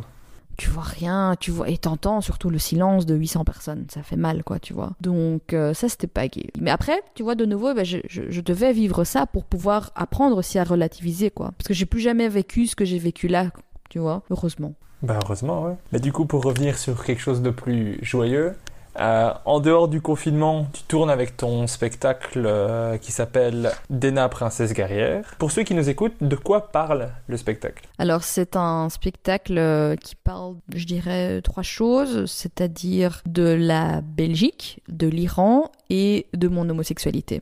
Ce sont les trois thèmes principaux. Tout ce qui est belge, c'est sur les, habitudes belges et aussi surtout des flamands. Euh, pour les Iran, tout ce qui est Iran, c'est plutôt ma famille, et puis tout ce qui est homosexualité, c'est euh, aussi d'un point de vue général que d'un point de vue personnel. Donc ça, c'est les trois thèmes euh, principaux, ouais. Et c'était important pour toi de parler de, de ces trois thèmes-là, quoi. d'office, tu pouvais pas passer à côté, quoi. Ben, je pense que c'est venu tout seul, donc euh, je me suis rendu compte que bah, mes sketchs parlent soit de la Belgique, soit de l'Iran, soit de mon homosexualité. Donc ça s'est fait tout seul et, euh, et, et le titre, par exemple, est venu tout seul aussi. Tu vois, je me suis rendu compte que être une femme, être avec des femmes et euh, être une femme iranienne, être une femme en Iran, être une femme en Europe, c'est quand même quelque chose qui me tient à cœur et qui reste un peu un fil rouge durant tout le spectacle. Et donc, je trouve que les femmes, c'est des princesses, et je trouve que les femmes iraniennes sont des guerrières. Et donc, Dena, princesse guerrière, c'était parfait parce que il y a aussi Xena, la guerrière, qui est un peu l'icône, tu vois, de, des femmes homosexuelles. C'est un, un peu un inside joke, hein, tu vois, mais, mais quand même, tu vois. Mais du coup, c'était parfait, c'était parfait parce que ça représentait les trois thèmes que j'aborde en un seul titre. Et donc, euh, en écrivant des sketchs durant plus, plus ou moins trois ans, ce spectacle est né tout seul, quoi tu vois. Donc c'est pas forcément que ça me tenait à cœur, c'est inconscient quoi. Tu vois, t'écris, t'écris, puis tu te rends compte que tu te rends compte que ah bah oui, euh, je parle quand même beaucoup de femmes quoi, ou de filles, ou de la féminité, ou. C'est quelque chose qui te touche, donc cet office tu pouvais pas passer sans, sans en parler quoi. Bah ça serait dommage d'ailleurs de pas en parler parce que c'est vraiment une particularité que tu as et un... tu peux faire du coup le rapport entre la Belgique, l'Iran, les, les, deux, les deux cultures toi, tu as le, néerlandais, le français, donc tu as ça aussi. Est-ce que tu as déjà eu des réactions assez agressives par rapport à ce que tu fais, puisque tu abordes quand même des sujets qui allez, peuvent lancer le débat? Je veux dire, il y a des gens qui malheureusement sont euh, homophobes, des gens qui sont contre l'islam. Euh, ou... Oui, oui, euh, mais je pense que c'est normal d'avoir toujours des réactions négatives, bien évidemment, mais elles sont toujours proportionnellement beaucoup moins élevées que les réactions positives. Mais j'ai déjà eu des réactions souvent de gens pas flamands qui sont euh, vexés sur les sketchs sur les flamands. Et ils, euh, ils le vivent mal alors qu'ils ne sont pas flamands. Okay. Euh, ils le prennent, ils le trouvent un peu méchant alors que la plupart des flamands, enfin, je même pas la plupart, tous les flamands devant qui je l'ai joué n'ont jamais eu de mauvais commentaires, jamais. Et ça, pour moi, c'est vraiment la preuve que, parce que c'est souvent chez les Wallons euh, qui sont un peu vexés pour les Flamands, et je me rends vraiment compte que c'est parce que les Wallons ne connaissent pas très bien les Flamands. Et donc pour eux, c'est juste la méchanceté venant d'une étrangère, alors que c'est pas ça. Et du coup, c'est difficile de leur répondre parce que je peux pas leur dire, ouais, mais je pense que vous les connaissez pas bien, tu vois, parce qu'ils vont te dire, oui, mais mon cousin, il est marié avec une Flamande, et du coup, c'est, tu vois, c'est une conversation un peu difficile. Donc souvent, je dis, je sais, je comprends, oui. Euh, je, je, comprends, mais sachez que je, ce n'est pas par méchanceté, c'est vraiment sur base d'un vécu personnel. Donc ça, c'est par rapport aux Flamands. Euh, les Iraniens, heureusement, il y a toujours une tata ou quoi quelque part, comme je disais tout à l'heure, qui va peut-être venir te dire, oui, mais les Iraniens, parce que le, la, le commentaire que j'ai le plus de la part des Iraniens, c'est, oui, mais l'accent que tu fais, c'est pas l'accent iranien. Et je l'ai vu mais... dans les commentaires. Ah ben voilà, mais par contre, dans mon spectacle complet, je parle de ça, tu vois. Mais de nouveau, sur 15 minutes, tu peux pas commencer à expliquer ton spectacle, quoi. Oui, faut avoir vu le spectacle complet, quoi. Et sinon, pour tout ce qui est homosexualité, ça, je pense que c'est en effet la partie où j'ai le plus de commentaires. Si je le joue dans un centre culturel euh, à Molenbeek, bah c'est sûr que dès que je commence à parler d'homosexualité, tu sens la salle qui se crispe un peu. Mais après, t'as bon, c'est un c'est une généralisation, mais t'as la moitié qui, qui ne me parle pas par après, qui ne me regarde même plus, et t'as l'autre moitié qui vient me dire bravo, c'est bien de d'oser, c'est bien, c'est courageux, c'est euh... donc euh, voilà. Mais je pense que c'est important de continuer à parler de ça parce que justement, je je pense que l'image qu'on peut donner en tant qu'homosexuel parfois est un peu agressive quand je vois les réactions euh, de par exemple de comptes Instagram qui dénoncent les injustices qui dénoncent la nana tu vois il y a beaucoup de il y a beaucoup de colère et je peux être en colère aussi mais je pense que tu peux faire passer ton message beaucoup plus facilement avec le rire. Même si tu dis des choses assez importantes assez graves si tu le dis en rigolant bah la personne va peut-être faire ouais c'est vrai c'est vrai et donc le message que tu as envie de faire passer en étant en colère bah tu arrives à le faire passer limite plus facilement quoi. Puis les gens qui n'acceptent pas ça, je pense que ça restera à vie, quoi. Oui, ça, tu, ça, tu sais malheureusement pas y faire grand-chose. Mais je trouve que l'humour, c'est vraiment un bon moyen d'aborder ces sujets-là. Euh, en détente et euh, d'apprendre à se connaître en fait. Mais je t'avoue que c'est quand même, ça reste toujours un peu. Euh, quand je sais que je vais jouer devant un public qui pourrait éventuellement moins vite accepter, je suis gênée. Je suis gênée alors que je sais que je devrais pas, mais mais tu vois, on se met à nu, quoi. Mais même, je pense que même si tu n'abordes pas un truc euh, qui, qui, peut, qui, qui est classique pour euh, avoir des débats, c'est se mettre à nu devant un public, même juste se dire, se dire voilà, mon prénom c'est ça, c'est bizarre de le dire devant des gens qui te connaissent pas, quoi. Oui, bah c'est vraiment, t'es vraiment, ouais, c'est ça, c'est une mise à nu.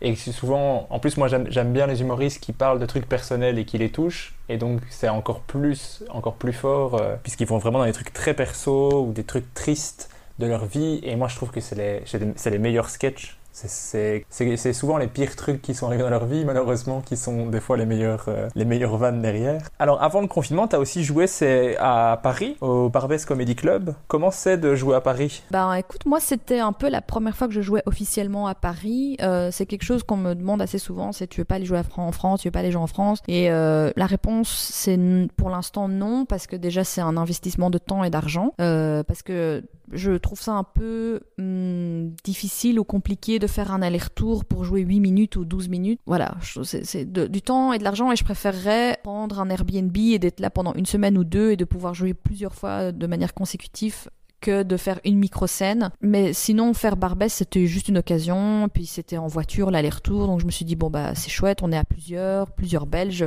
C'était la soirée belge au Barbès. Et donc, c'était vraiment beaucoup plus sympa de le faire comme ça. Et euh, bah, de nouveau, je t'avoue que là, j'ai appliqué la technique Jason Brokers. Donc, je suis arrivée zen. Et j'étais zen comme tout. Alors que Shirley Soignon, avec qui j'avais déjà joué une fois, était là. Et moi, ça me stresse de ouf quand il y a des gens qui sont plus loin dans leur carrière. C'est, bah, j'ai envie qu'ils m'aiment bien, j'ai envie qu'ils rigolent. Et donc, t'as cette pression que tu te mets tout seul. Alors que. Et donc, je me suis dit, Jason Brokers, hop, relax, chill. euh, et c'était mortel. Vraiment, c'était. euh, Oh là là, j'ai pris mon pied. Ça s'est senti. Et du coup, ça a dégagé une énergie euh, hyper chouette. Tu vois, les gens étaient avec moi, j'ai réussi à improviser beaucoup plus facilement que. Tu vois, parce que d'habitude, quand j'ose pas trop improviser quand il y a des gens importants. Bon, tout le monde est important. J'essaye de ne plus dire cette phrase parce que tout le monde est important, mais quand il y a des professionnels euh, du milieu, j'ai envie d'être parfaite, mais c'est impossible. Oui, mais t'as envie, t'as envie de briller devant les gens qui, qui te font, qui te font vibrer. Du coup, heureusement, euh, j'étais soi-disant pas stressée. Enfin, une fois que tu rentres sur scène pas stressée, bah, t'arrives à assez bien surfer sur cette vague. Et, euh, et du coup, c'était trop, trop, trop, trop, trop bien. Et c'était très dur de jouer que 8 minutes ou je sais pas, c'était 10 minutes. Mais c'était extraordinaire. Et le bravo de Charles Soignon qui vient par après, c'est, de nouveau, c'est,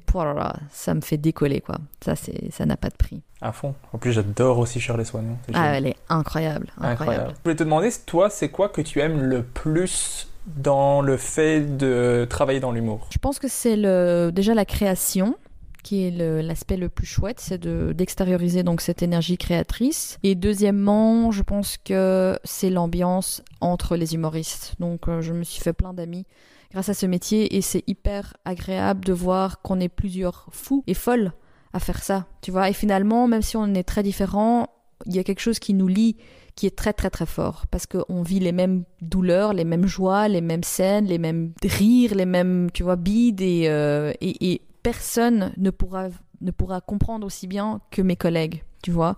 Donc je peux avoir euh, une, mère ou une petite amie qui me suivent depuis le début, mais j'ai l'impression que même s'ils comprennent, ils, savent, ils ont déjà vu des bides, ils ont déjà vu des scènes où on cartonne. Des fois, il y a un stress qu'on a ou une joie qu'on a qui pourront pas vraiment comprendre, tu vois, parce qu'ils sont pas dedans. Alors que euh, mes collègues, Émilie Krohn, Farah, Rudy, Raphaël, toi, enfin, si je te dis, oh mon dieu, j'ai fait un beat, c'était horrible, tu sais exactement de quoi je parle. Tu sais exactement de quoi je parle parce que tu l'as vécu. Et d'avoir toi ou quelqu'un d'autre qui me dise, ouais, mais c'est pas grave, ben, ça fait du bien. Même si, même si on sait que c'est grave ou c'est pas grave, tu vois, c'est, c'est juste hyper rassurant, quoi. Genre, je peux avoir un stress et ma copine peut me dire, ah bah tu t'en fous, tu joues, joues sans stress. Et je peux avoir euh, euh, Farah qui me le dit, mais bizarrement, le, ce que Farah va me dire, même si c'est la même chose que ma copine, bah, ça va rentrer un peu plus fort dans ma tête parce que je me dis, ouais, mais elle, elle sait de quoi elle parle. Elle Tu vois, mais c'est peut-être ouais. un peu injuste, hein, mais euh, Non, mais je comprends tout à fait.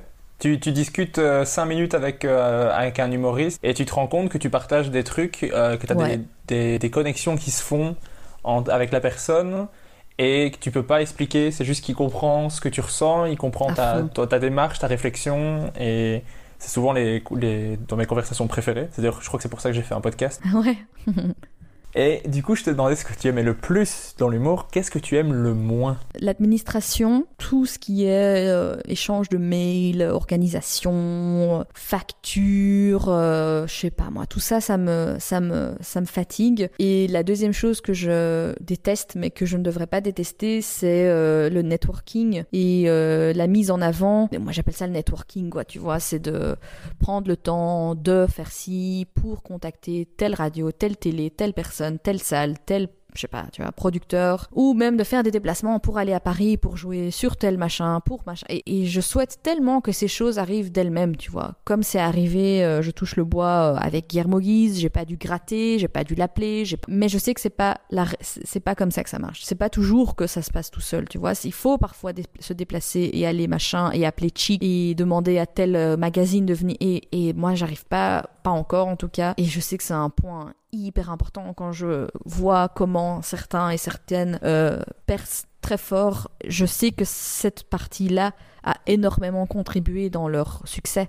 C'est parce qu'ils ont su euh, qui contacter, quand contacter, comment contacter, ou, ou même euh, sur les réseaux sociaux, tu vois, que poster quand, que mettre où, même euh, quel sketch euh, je pourrais jouer. Tu vois, c'est des c'est du, du marketing et ça c'est ça me fatigue parce que c'est pas quelque chose que je connais de base et c'est pas pour ça que j'ai commencé ce métier et malheureusement des fois je me rends compte que euh, une grosse partie de ce métier c'est ça. Est-ce que j'ai envie de faire ça? Parce que c'est finalement c'est un produit là, tu vois, c'est devenu un j'a- j'aurais pu vendre du savon là, tu vois, c'est ouais, je suis un produit et ça enlève, ça dénature complètement l'aspect humour, je suis sur scène, je blague avec vous. tu- Ouais, ouais. Mais je vois, je vois exactement ce que tu veux dire. Parce que euh, même, ne serait-ce qu'avec le podcast, j'adore le faire. Mais tout ce qui est partager, commenter, chercher, euh, faire des, des stories ou des... Ah, j'ai beaucoup de mal avec ça. Je sais qu'il faut que je le fasse, mais il faut que. Tu vois, c'est... Ouais, mais déjà le- dès qu'il y a le verbe il faut, moi je bug, tu vois. Ouais. Donc euh, et donc c'est très dur, c'est très très dur. C'est pour ça que le confinement fait du bien parce que je peux continuer à être drôle entre guillemets. Et il n'y a pas vraiment d'admin à faire, il n'y a pas vraiment de compétition dans je dois jouer sur cette scène, je dois être euh, absolument mis sur ce line-up parce qu'il n'y a rien. Mais, euh, mais c'est une réalité et je pense que c'est quelque chose, quand je venais de commencer et que j'entendais les gens qui sont plus lents dans leur carrière me parler du métier, ils me disaient mais c'est très dur, c'est très dur. Et en fait le très dur, je pense qu'il est entre autres ici quoi, tu vois la difficulté elle est ici parce que soit tu un talent euh, de vente et t'arrives euh, t'arrives à le faire tranquille parce que soit tu es accompagné par les bonnes personnes soit tu sais juste très bien le faire toi-même soit c'est dur quoi. Et moi personnellement je trouve ça très dur. Et encore j'ai de la chance d'être euh, dans la génération qui connaît très bien les réseaux sociaux qui connaît très bien Instagram qui qui, qui a un peu un feeling de ça je peux poster ça je peux pas poster ça je peux sponsoriser ça pas. Parce que par exemple je sais quelqu'un comme InnoJP ou Étienne Cerc que tu as déjà eu sur ton podcast je sais qu'ils sont déjà un peu plus loin et qu'ils ont un peu moins le feeling, euh, même visuel. Euh, tu vois, je me dis, euh, ah ben ça se voit qu'il l'utilise pas souvent parce que il se rend pas compte que s'il écrit le texte trop haut dans le dans la story, on va pas le voir ou tu vois, enfin c'est des détails. Hein. C'est une chance qu'on- que tu as parce que... J'allais dire parce que t'es plus jeune que Étienne Serre. S'il nous écoute, voilà. C'est pour, te pour sentir jeune un petit peu qu'on qu'on dit ça. J'ai vu aussi euh, passer sur ton, sur ton Facebook qu'il y avait un projet avec la RTBF pour aussi faire un podcast. Oui, donc ça c'est, euh, j'ai l'impression que les gens n'ont pas lu l'article et qu'ils ont juste liké parce qu'il y avait juste beaucoup de likes. euh, parce que je ne vais pas créer un podcast. Non, je vais Participer. Voilà, toi tu l'as lu à mon avis, donc c'est que euh, la, la RTBF euh, se lance dans plein de choses et entre autres euh, le podcast c'est un peu leur, leur truc maintenant. Et donc il y a un podcast avec euh, la thématique de tout ce qui est LGBT. Et fiction, ils avaient fait un appel à voilà un truc fictif. Ils voulaient des histoires fictives sur le sujet euh, LGBT. Et donc moi j'ai envoyé mon histoire et euh, ils ont aimé.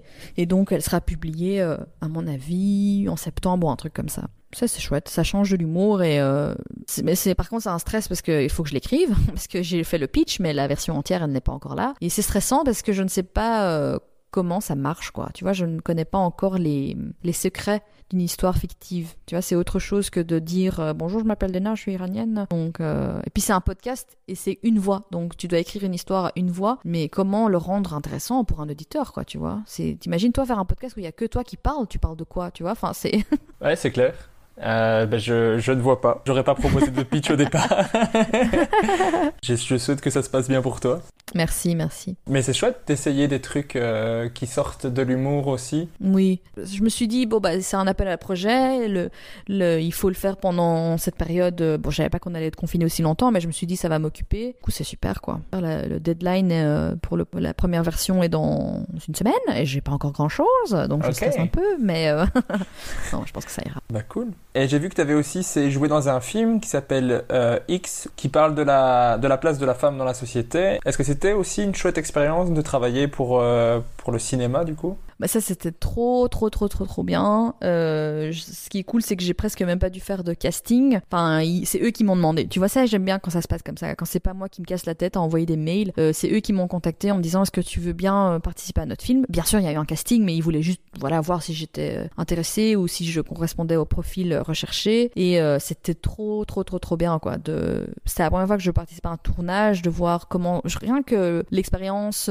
sur ouais où se met le caméraman euh, comment se passe l'enregistrement du son euh, comment est-ce qu'on maquille comment est-ce que tu vois enfin ah non c'était trop trop bien et j'ai vu le résultat et franchement ça donne trop bien. Ça donne trop bien. J'ai trop aimé euh, bah, ce que je faisais et j'ai eu beaucoup de commentaires positifs donc j'espère que c'est une aventure qui continuera quoi. J'aime bien toucher à tout hein, comme tu vois.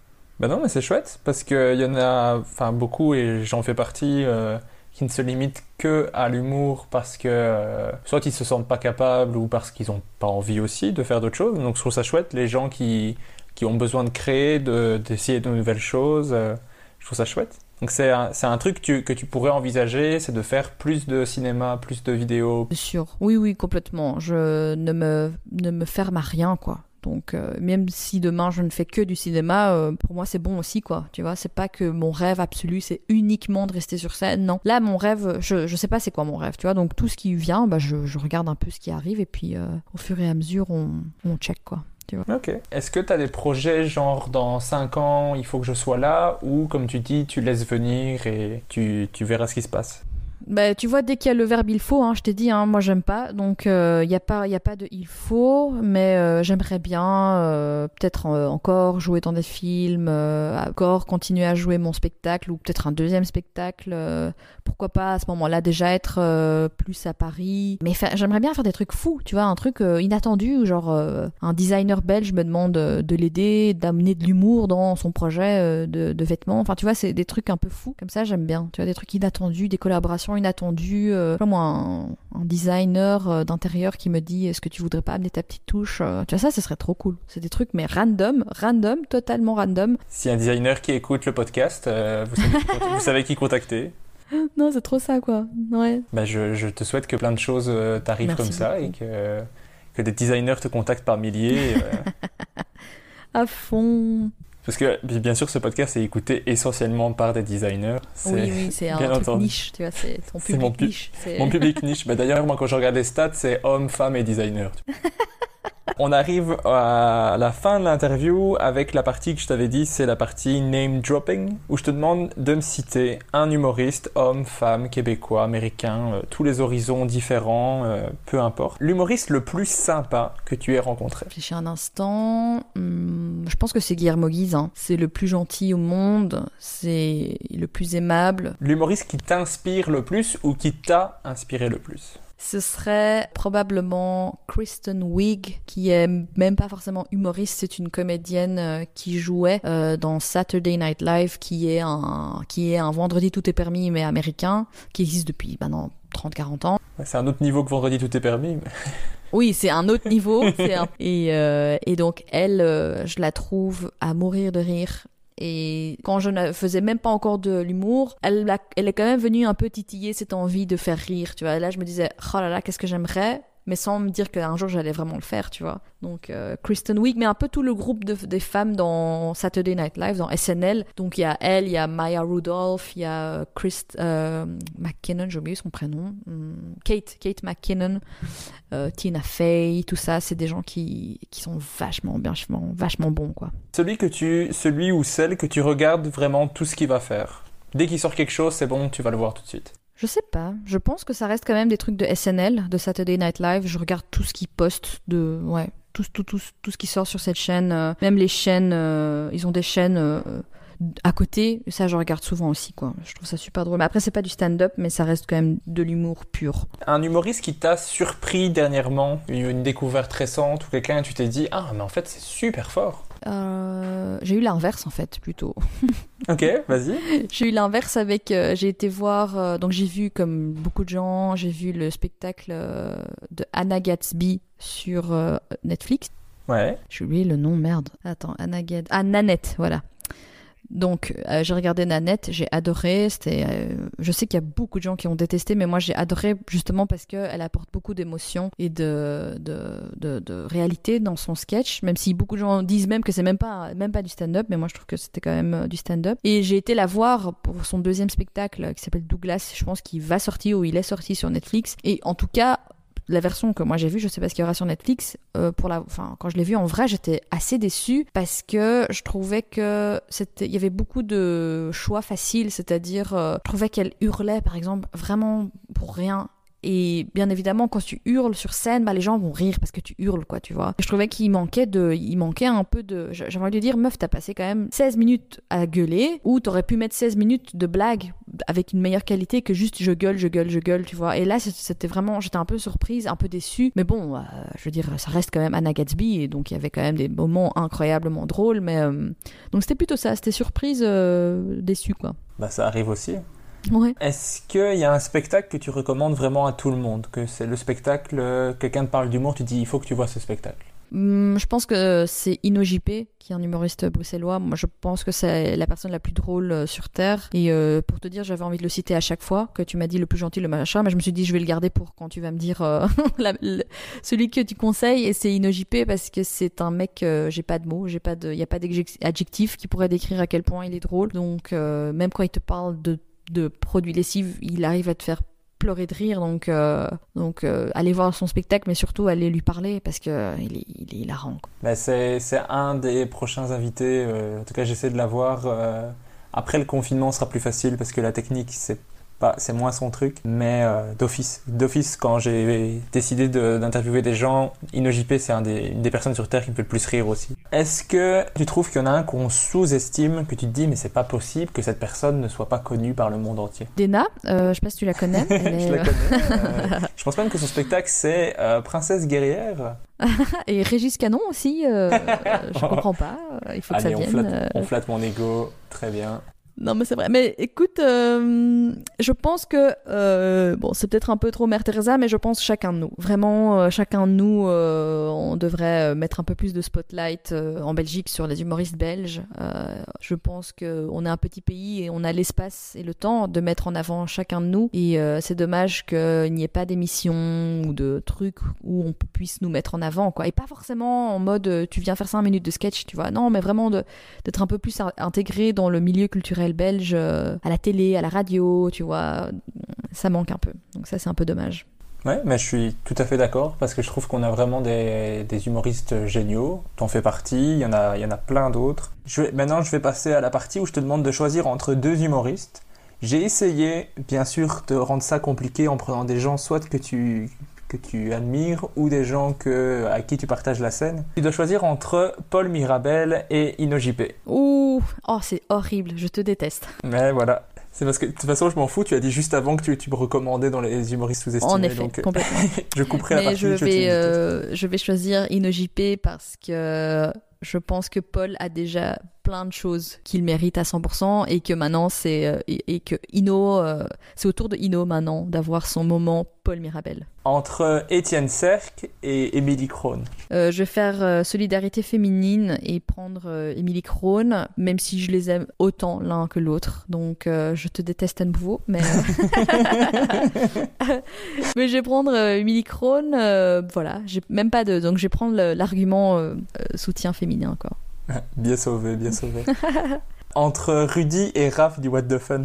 Oh là là, quelle horreur. Euh, je vais prendre euh, Rudy parce que je lui ressemble un peu plus dans mon caractère. Et donc, euh, j'ai l'impression de pouvoir communiquer un peu plus facilement, tu vois. Et alors que Raph, c'est vraiment l'avocat du diable. Il va te, il va, il va te défendre l'autre opinion juste parce que c'est ce qu'il va faire. Parce que ça le, ça le, ça le fait rire. Alors que Rudy, il va, il va, il va pas te faire des blagues quand il sent que c'est pas le moment de faire des blagues, quoi. Donc, euh, donc c'est parfait.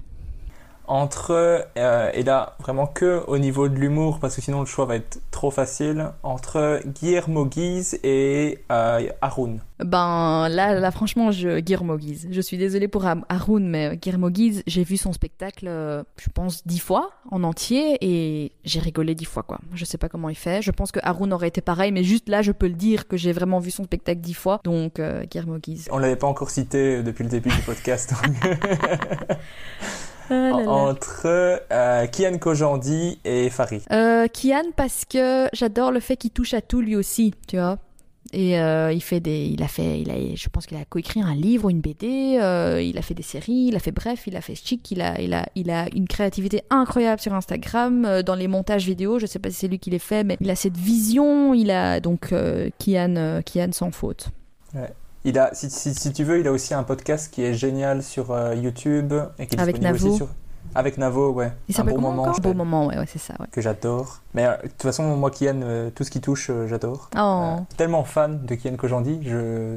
c'est impressionnant. Après, je suis super fan de Farid, que j'étais voir en spectacle aussi, mais Non, Kian, il est adorable. J'ai eu la chance de lui donner à manger. un- je lui ai fait- enfin, ma mère lui a fait un plat iranien que j'ai pu lui apporter au Kings. J'étais trop heureuse. j'ai vu la photo, elle était tellement mignonne. Oh mon dieu, j'étais trop heureuse. tu m'étonnes. Entre PE et Funky Fab. Ouf, quelle horreur. Celui qui te fait le plus rire, et ça c'est tout à fait subjectif. Bah, les deux, mais si je dois vraiment vraiment choisir, je pense que je vais prendre PE parce que la manière euh, avec laquelle il arrive à faire des chroniques de l'actualité, c'est ouf. Ouais, c'est impressionnant. Et il le rend drôle tous les, tous les vendredis, quoi. Donc voilà, PE. Mais j'adore Funky Fab. Et pour le tout dernier, tu dois choisir entre le SNL et le What the Fun. Oh, quelle horreur Quelle horreur Quelle horreur. Bah, je vais quand même euh, prendre euh, SNL parce que s'il n'y avait pas eu SNL, je n'aurais peut-être jamais fait de l'humour parce que c'est SNL qui m'a donné envie d'être drôle même pendant l'examen d'entrée. Donc, euh, donc SNL, mais ensuite What the Fun parce que c'est grâce au What the Fun que j'ai pu être drôle et de tester ma drôlitude sur scène. Mais je crois que de toute façon, personne ne t'en voudra d'aimer le SNL. On verra. Si à la- au début de la saison, je ne peux plus jouer au What the Fun, je saurai pourquoi. Avec Rudy qui dira Mais si, il faut la garder, et Raph qui fera Non, j'ai entendu ce qu'elle a dit. à fond, je te jure. Régis footer de merde à mort. Je te jure. J'espère que non. Franchement, je Non, serais- non, non. j'aime bien faire ce truc de choisir entre deux personnes parce que ça me fait rire, mais je, je serais tellement mal si ça créait des tensions mais entre c'est des horrible. gens. Mais c'est, mais c'est vrai. C'est, c'est, non, mais c'est bien. Moi, j'aime bien ce jeu aussi, donc euh, I'm in. Toute dernière question, après je te laisse tranquille niveau question. Qui est-ce que tu aimerais entendre dans le même exercice que toi, donc euh, dans le podcast que je viens de faire avec toi? Emily Krohn. Sans, sans hésiter. T'as vu, c'est sorti tout seul. Ouais, Emily Krohn, sinon Mousse, j'aime beaucoup aussi. Je connais pas non plus, ça j'irai voir. Il est de Liège, je pense, donc euh, il y a plus de chances que tu l'aies peut-être un peu vu. Mais toi, t'es de Mons plutôt, non? Oui, de Non, Mons, ah, ouais. bah, c'est ça, ouais. Donc bon. Tu vois, pour moi, la bruxelloise, Mons et Liège, c'est tout près, pas du tout. Alors que c'est à l'opposé de la Belgique. Ouais, Mons, Liège, c'est pareil. Bien sûr que non. ok, ça marche. Ben, J'irai voir, toujours curieux d'aller découvrir. Emily Krohn, c'est juste que j'ai pas eu l'occasion de la voir sur scène, mais on me l'a recommandé tellement de fois qu'il faut que j'aille voir euh, ce qu'elle fait. Et ben voilà, c'est tout pour euh, mes questions. À part, si tu peux nous dire un petit peu où est-ce qu'on peut trouver toutes les infos pour aller voir tes spectacles une fois que le confinement sera fini. Donc, euh, je publie toujours tout sur Facebook. Et euh, sur Facebook, on peut me trouver en tapant Dena Comedy ou Dena, D espace E espace N espace A. Et sur Instagram, c'est Dena Diva. Voilà. Et là, je poste tout. Magnifique. Et sinon, je pense que je serai au Kings of Comedy Club tous les deuxièmes mardis du mois. Là aussi. Espérons, on croise les doigts. Yes. Et ben voilà, c'est tout ce que j'avais à te demander. J'ai posé tout ce que j'avais envie. Je trouvais ça Nice. vachement chouette. Oui. Et merci beaucoup d'avoir Merci participé. à toi.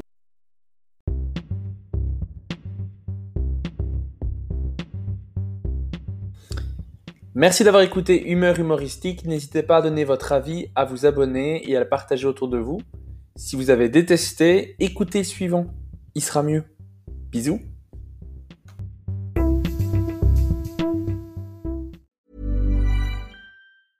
Hey, it's Danny Pellegrino from Everything Iconic. Ready to upgrade your style game without blowing your budget? Check out Quince. They've got all the good stuff shirts and polos, activewear, and fine leather goods, all at 50 to 80% less than other high end brands. And the best part? They're all about safe, ethical, and responsible manufacturing. Get that luxury vibe without the luxury price tag. Hit up quince.com slash upgrade for free shipping and 365 day returns on your next order. That's quince.com slash upgrade. Ever catch yourself eating the same flavorless dinner three days in a row? Dreaming of something better? Well, HelloFresh is your guilt-free dream come true, baby. It's me, Kiki Palmer. Let's wake up those taste buds with hot, juicy pecan-crusted chicken or garlic butter shrimp scampi. Mm. Hello Fresh. Stop dreaming of all the delicious possibilities and dig in at HelloFresh.com. Let's get this dinner party started. Planning for your next trip? Elevate your travel style with Quince. Quince has all the jet setting essentials you'll want for your next getaway, like European linen, premium luggage options, buttery soft Italian leather bags, and so much more. And is all priced at 50 to 80% less than similar brands. Plus, Quince only works with factories that use safe and ethical manufacturing practices. Pack your bags with high-quality essentials you'll be wearing for vacations to come with Quince. Go to quince.com/pack for free shipping and 365-day returns.